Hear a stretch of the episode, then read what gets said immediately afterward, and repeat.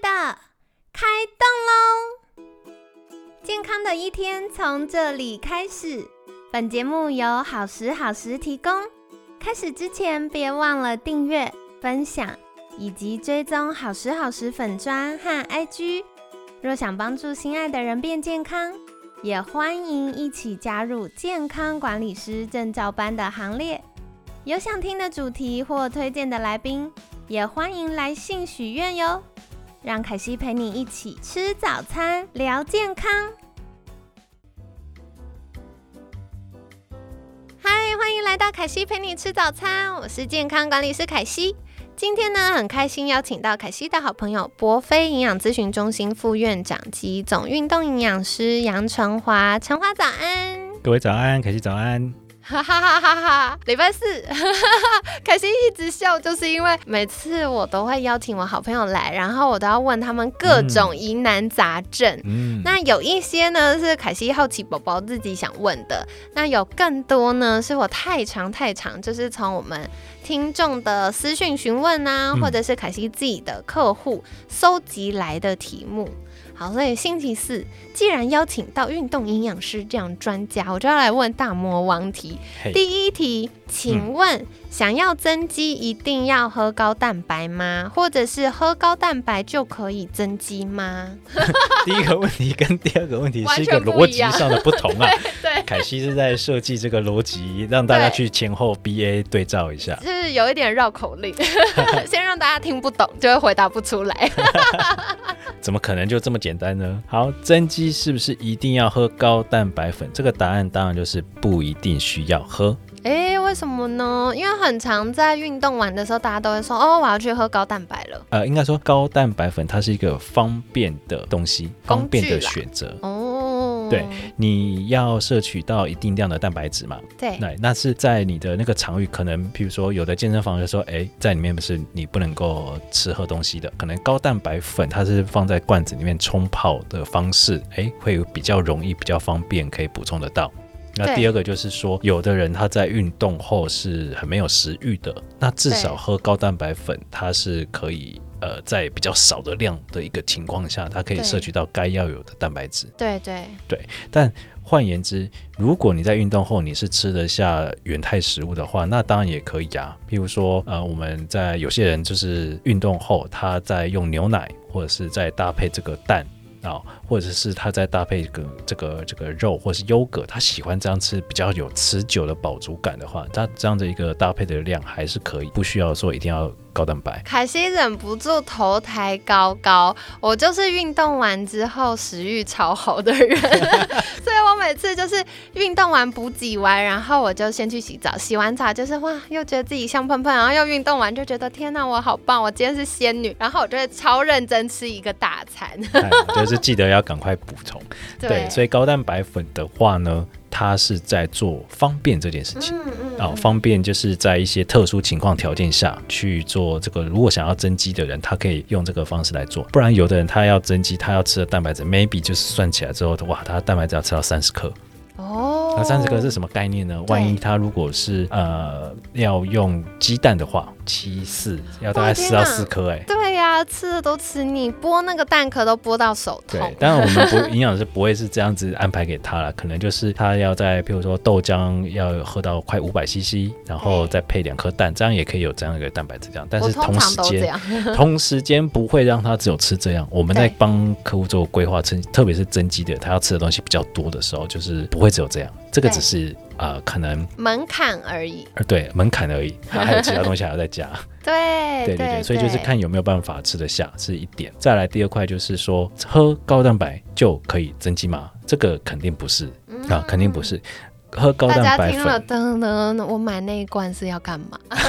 帮你方便啊，真的是方便了，方便。对，就是方便你补充到位啊。如果你连补充到位这件事情都做不到，那你其他 可能都会更辛苦哦。嗯，所以高蛋白粉是方便大家做补充用，但是不是说你喝高蛋白粉就可以增肌？因为增肌，第一个当然蛋白质的摄取要到目标，第二个的话，你的训练法是怎么样练？好，你在哪一个阶段？必须跟大家说，就很多人都以为说只要重训就会增肌，其实实际的情况下，这个话只对一半。哎，为什么呢？因为重训一样训练里面，它有很多种训练方式，很多种训练的这个 program 模式嘛。对。那如果你选了一个模式，它可能对你初期有效，后面它就会持平，就比较不容易会再进步。气，所以我不能一招打天下，没这种事情。可恶！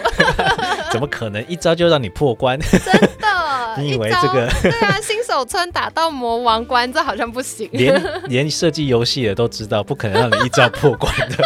怎么可能人生让你可以这个事情先不要太美好了？没错，没错。对，所以你可能原本呃教练可能教你的训练的方式哦，在初期会有效，但是不代表一直都可以。那可能有的人就会想说，那我就一直加重，一直加重，加重。哎，不是哎，也不是一直加重就一直有效哦。身体第一个有没有办法跟得上你加的重量？对，特别就像是我们的结缔组织，对对，就这些地方的话，他们的一个负荷的能力是成长的速度比肌肉慢。对，所以有的时候其实大家一直在重训练肌肉，就后来就受伤了。对，因为在训练课表，也就是所谓的训练菜单的安排上，其实是缺乏科学化的概念加入。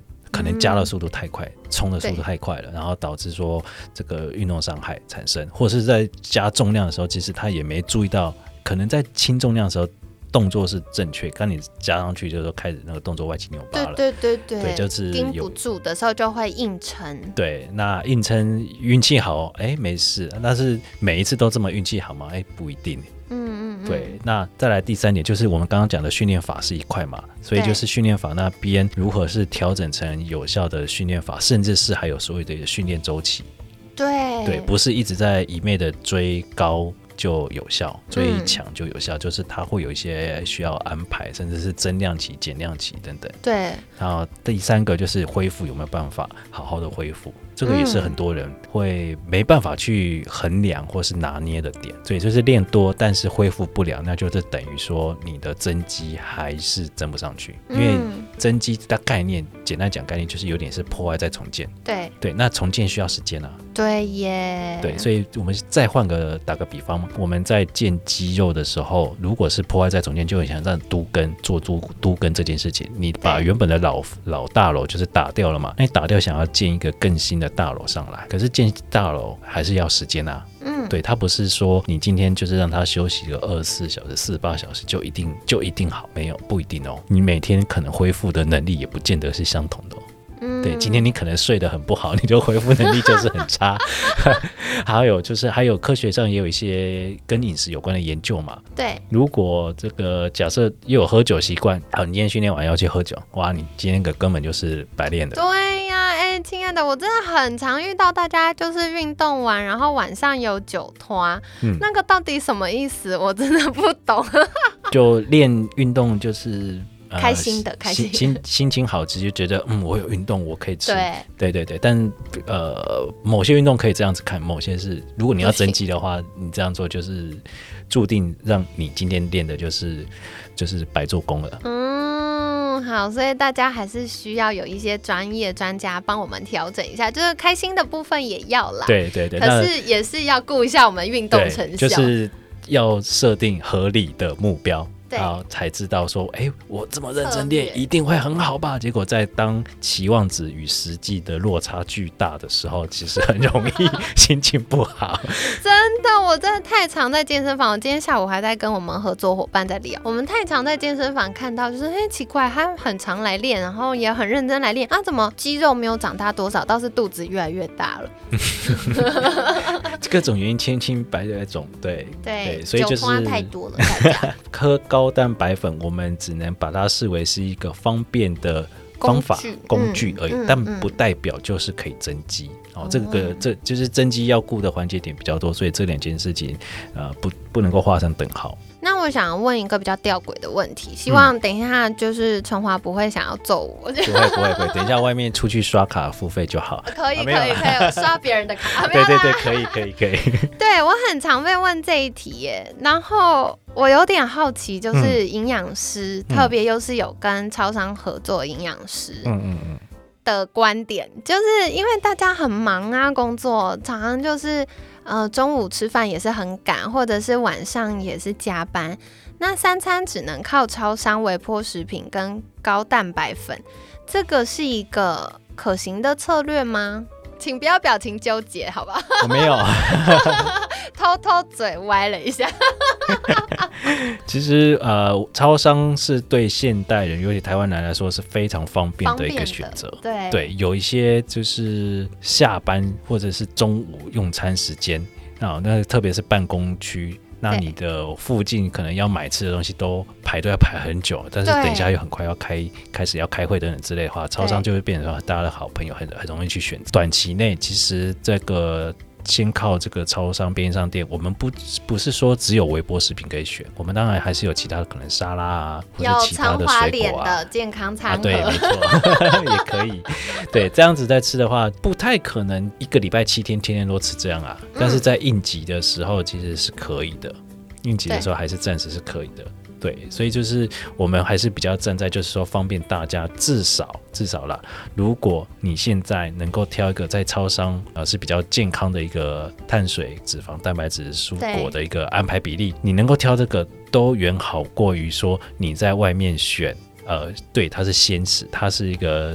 现场烹调料理，但是它是炸鸡饭、排骨饭，对啊，那个鸡腿饭，而且都用炸的，嗯，对。那或者是它是一个高油的一个料理的一个原态食物，那两个摆在那边选的话，我相信应该有有有一些营养概念都知道说，其实基本上就算它是超商微波食物，可是它在呃一般设就我们在设计它的这个膳膳食纤维、碳水、蛋白质的比例上面都会远好于后面那一个。呃，它虽然是好像非常天然，但是它的料理方式跟它的这个制作就是很高油，因为是第一。大家想一下，那个便当有多少蔬菜？一般外面便当有多少？那个蔬菜根本就是。像不小心掉进去，对，然后那个油有多少，有多高，对，除非你是要买。其实说真的，有时候我我发现就是那种写健康便当也不现在是健康，超多哎，也没有很健康啊，超不行。我们这次有监管师很认真去测了健康便当的血糖，吃完之后怎么样？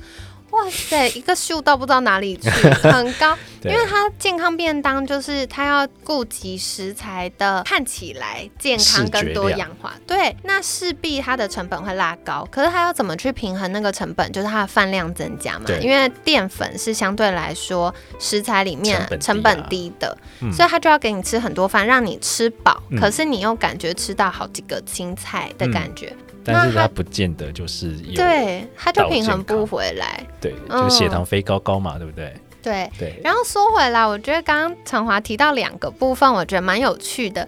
一个是应急，嗯，请问懒病算不算一种疾？懒病懒起来要人命，真的有的时候，因为我问，我就问客户说，就像刚刚陈华讲的，你上班很忙，嗯，那你可能中餐晚餐吃个超商可以理解，可是至少六日可以把握嘛，吃好一点，健康一点。对，然后我就会问客户，客户说没有没有，他星期一到星期日都吃。超商微波食品，然后我说怎么回事呢？他就说，因为他现在就是要发 VIP 卡给他，真的，他根本股东吧？我觉得，对啊。然后我就问他，他就说，因为小资女，然后又自己住，然后住的地方就是也不是像家里有完整的厨房，可能就是呃电磁炉啊，然后电锅这些东西，微波炉，然后他就很。懒惰弄，嗯，所以他就干脆就是到楼下晃一下，然后拎个东西上来吃。嗯，所以除了叫外送的这些之外，超商其实对他来说是很方便的选择。可是下一个问题是，食物的多样性不足的时候，因为通常在这样状况，就是有时候又要追剧，或者是呃觉得有上了瑜伽课、上运动课，就会想要吃一些嗯重口味的东西，所以他就跟我说他。嗯，会点什么卤蛋白，然后贡丸。然后还有炸的什么什么，那我说你还来问，所以其实微波食品也是要选的，也有比较健康的选择。是啊，是啊，是啊，是啊，也有比较健康选。那再来第二个，我们会看说你的目标状况是希望要什么。如果你只是吃饱就算了。对，如果你是你的你的身体的代谢跟你的活动运动看起来都能够。打平 cover 这些事情，那在多样化的这一块，呃，超商还是有在提供，譬如说像是水果啊，还是有在提供一些可以及立即时的蔬菜，能够去懂得去选的话，那其实超商还是可以的。那如果不会选，那超商当然也可以吃的很 NG。对对，所以就是他是懒病嘛。好，如果是这么懒的话，然后然后又。在食物选择，他家便利商店就在楼下这么接近，他他就选择这样子，那也是可以啦。只要说他会选食物，这个是最重要的重点。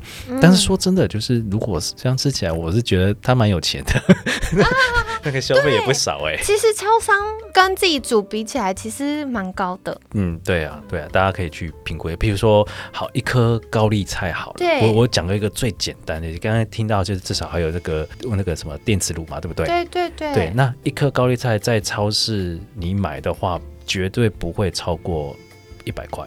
对，但是那一颗高丽菜可以让我们吃很很久，至至少是吃个四餐五餐跑不掉。嗯嗯。对，而且菜也就是吃超饱的量。对，那那个高丽菜就是很简单，你就电锅就起个水嘛，然后就是再让它烧了开，然后就是把高丽菜切切丢下去就要煮熟，然后你想要再调味一下，加个可能是鸡鸡鸡汤粉，然后就是就是这个香菇精之类，就调个味道。就就可以了，嗯嗯嗯，对，就很便宜。那现在是而且很好吃，对，而外面外面现在是一个碳高丽菜，好了，烫青菜好了，随便随便个就是什么黑白切，对，基本起跳价现在都到四十，三十已经是在哪边有？中南部有不算哦，说在台北，在台北四十块是已经是那个起跳价了。然后那个量又是小小一点点，少吃不饱，吃不饱。对啊，对啊，所以我在说，嗯，这个很有钱哦，对，可以三餐周末就这样吃。其实光光是一个他有的现有的工具替换一下，那有空的时间去，我们也会去教我们的客户哦，在可以去做选择的情况下去把重点，他是外食主，但是把一些容易会缺失的营养素用。用其他方法去把它补足，对，这也是我们会去跟客户去做沟通的。好有趣哦，凯西，下次来研究一下，再跟你们分享。不过说到这个，我一定就要再追根究底问一下，因为我先自首。凯西有的时候工作忙，我也是会吃超商的，因为超商就是不用等，然后你又可预期它会有什么东西，对，所以相对来说安全方便。那我有点好奇，身为营养师，如果今天要吃超商的话，你会吃什么呢？就看我现在是什么需求状态。哦，对，讲到一个重点，要先确认目标。对啊，先确认目标。很多人就是在讨论的时候没有把目标先讲出来，我们就不知道怎么说。因为目标不同，它的需求不同啊。对对，光是运动，我们就分你是要吃运动前的，还是要吃运动后的。嗯，对。那再来就是你做的什么运动强度是多少？对对，所以在我在超商选择，其实老实说，我也很常选啊，很常用超商的东西。对，所以是在譬如说运动前的话，我就会比较挑一些呃碳水比较高的，譬如说我今天是可能要做强度比较中高强度这样子的，我大概是知道说今天会不要不要的感觉。对对，那 运动前的碳水的选择，呃，譬如说像是吐司。bagel 这个都会是我选择的项目东西。那如果还有时间，比较有时间的话，吃一个餐盒。对，我就在等这个答案。我真的超爱吃便当的。餐盒这个也是可以的。对对对对。那呃，这些都是为了要储备我等一下运动要的能量。但是我会是这个运动后的东西，我也会记得要买。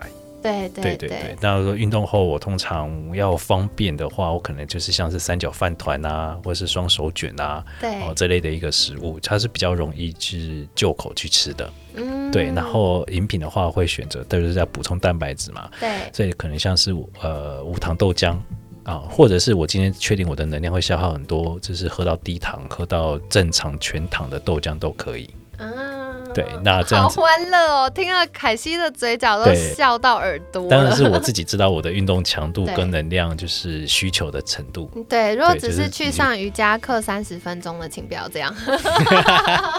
没错，对对，所以运动营养就是很 care 在运动的种类、时间安排，对，还有强度，对，然后就去做去配比。所以基本上简单一个概念方向就是，越有运动，其实会吃的会比较宽广一点。嗯嗯，对。那你越不运动，其实进展成效，呃，我们为什么是比较偏运动？原因是我们看到运动这个因素加到人体有太多的好处。没错，不管是身体生理，可是心理、心理也是生活都有，都是它都有很多的一个好处在里面，所以才会比较建议说，还是大家尽量要有培养运动习惯。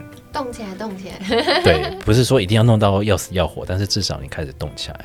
对，我觉得这蛮好的，因为其实大家一般想到如果没有运动习惯啦，想到运动都会心理压力很大。嗯。可是其实没有大家想象这么严重，因为很多时候我们的运动。它是可以渐进的，对，它是可以渐进的，而且其实从科学研究上，如果我们的目标不同，假设今天我都会说趋吉避凶嘛，嗯，如果你今天自我要求比较高，你希望有个完美的体态加逆龄的脸蛋，那你当然要付出的比较多，嗯，可是如果你只是想要远离疾病，然后远离亚健康状态，其实它的运动强度没有大家想象那么可怕，对对对，那再来第二个就是啊，我们还有在运动。刚入门的时候呢，一定会给的就是运动的安排方向是以能够培养运动习惯为主。那能够培养运动习惯的话，对对，就是让你先养成习惯，因为其实它也是一种行为改变。